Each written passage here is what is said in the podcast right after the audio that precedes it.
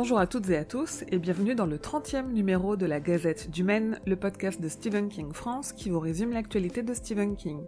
Je suis Émilie et je suis très heureuse de vous emmener avec moi en balade dans le Maine pour vous conter les nouvelles informations depuis le 13 janvier.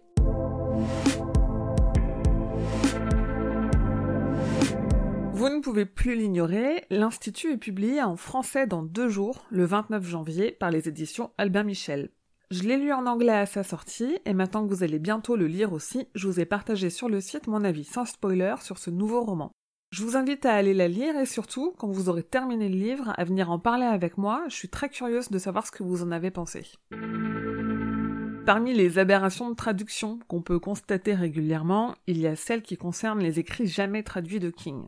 Parmi elles, on pourrait citer le recueil Rêves et cauchemars qui, en VO, a deux récits de plus qu'en VF. Parce que vu que ces récits parlent de baseball et que c'est un sport qui n'est pas considéré comme populaire en France, les éditeurs ont décidé de ne pas les inclure. On n'a donc pas ces deux histoires dans notre version en français, qui est par conséquent incomplète.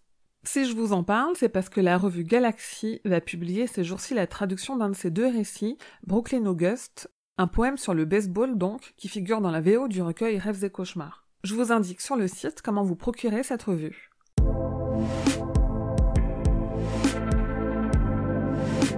Le Blu-ray collector de Cimetière 2 qui sort le mois prochain aux États-Unis et dont je vous parlais en novembre a dévoilé ses bonus mais aucune nouvelle d'une éventuelle sortie en France.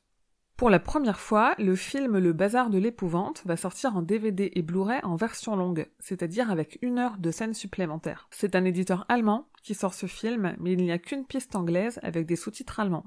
Si vous comprenez l'anglais, vous pourrez donc en profiter. Et si vous aimez les bandes originales de films, celles de Dolores Claiborne et Le Fléau sont proposées en édition deluxe en CD, et celle de Cimetière 2 vient de sortir en vinyle et cassette audio. Mauvaise nouvelle pour la série La Tour Sombre, l'épisode pilote n'a pas réussi à convaincre Amazon qui a annulé le projet. Ça ne signe pas sa fin pour autant puisque les producteurs cherchent un nouveau studio, mais c'est quand même mauvais signe. La série The Outsider a débuté sur OCS City avec deux épisodes le 13 janvier, et depuis cette date, un nouvel épisode chaque lundi. Ils sont tous disponibles sur OCS Streaming et après avoir vu les deux premiers, je n'ai pas pu m'empêcher de vous écrire ma critique sur le site. Une critique courte, sans spoiler et qui précise aussi un gros changement avec le roman qui devrait peut-être influencer quelques événements de la série. Et pendant ce temps, la série Le Fléau se prépare. Si on ne sait toujours pas où et quand elle sera diffusée en France, CBS All Access prévoit de la diffuser aux États-Unis dès le dernier trimestre de cette année. Et alors qu'en France, Canal n'a pas l'intention de diffuser la saison 2 de Castle Rock, on sait que le Blu-ray sortira aux États-Unis le 19 mai 2020, avec pour le moment un seul bonus au programme, un documentaire sur le personnage Danny Wilkes. Et on a appris qu'Ulu n'a encore pris aucune décision concernant une éventuelle saison 3 de Castle Rock, déclarant que des personnes continuent encore à découvrir la série. Puisqu'on parle toujours de série, AMC a confirmé en conférence de presse de rentrée qu'ils avaient toujours le projet de développer une série qui adapte Sleeping Beauties, produite par Stephen King et avec Owen King pour écrire le pilote.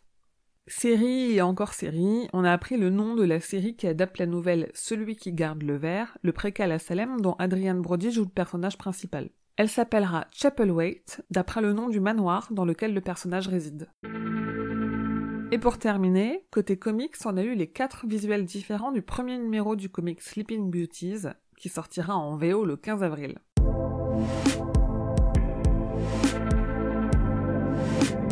Sur les réseaux sociaux de Stephen King France, c'est-à-dire Twitter, Instagram et Facebook, il y a des exemplaires du tout nouveau King à gagner, l'Institut, offert évidemment par Albin Michel. Et est-ce que ça vous dirait de posséder une authentique Plymouth Fury de 58 qui a servi au tournage de Christine de John Carpenter? Je vous arrête tout de suite, je vous la fais pas gagner.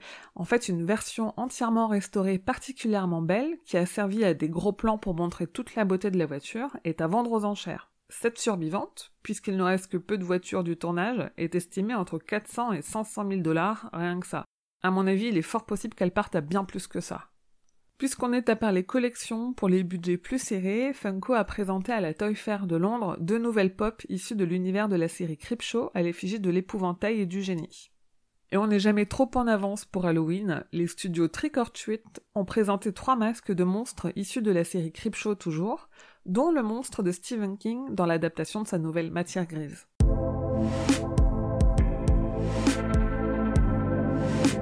Report de publication du côté du livre de poche, ils m'ont informé que la version poche d'Anatomie de l'horreur qui était prévue au 5 janvier est reportée à plus tard dans l'année, sans apporter de précision sur une date, même si quelques rumeurs évoquent septembre.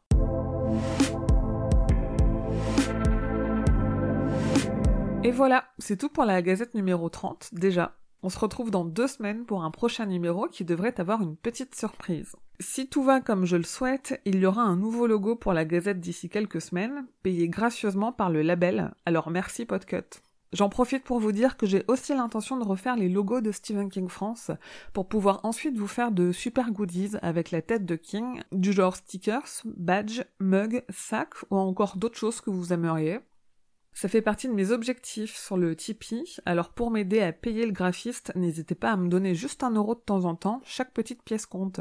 Pour me soutenir, sinon, il y a toujours d'autres méthodes. Allez sur ma page Tipeee et regardez des vidéos, ça me verse quelques centimes d'euros. Cliquez sur les quelques pubs qu'il y a sur le site aussi. Ou tout simplement achetez vos livres CD, DVD ou autres en passant par les liens Amazon et Fnac de mon site. Ça permet de me reverser une petite commission. Pour discuter, échanger, questionner, rien ne change cette année, vous pouvez venir me trouver à tout moment, ainsi que tous les autres fans sur les différents réseaux de Stephen King France. Donc Instagram, Twitter, Facebook la page et Facebook le groupe, et aussi sur Discord. Et rendez-vous sur le site stephenkingfrance.fr dans l'article de cette gazette numéro 30 pour avoir plus de détails sur toutes les infos dont je viens de vous parler. Je vous dis merci et à bientôt, fidèles auditeurs et auditrices, que vos journées soient longues et vos nuits plaisantes.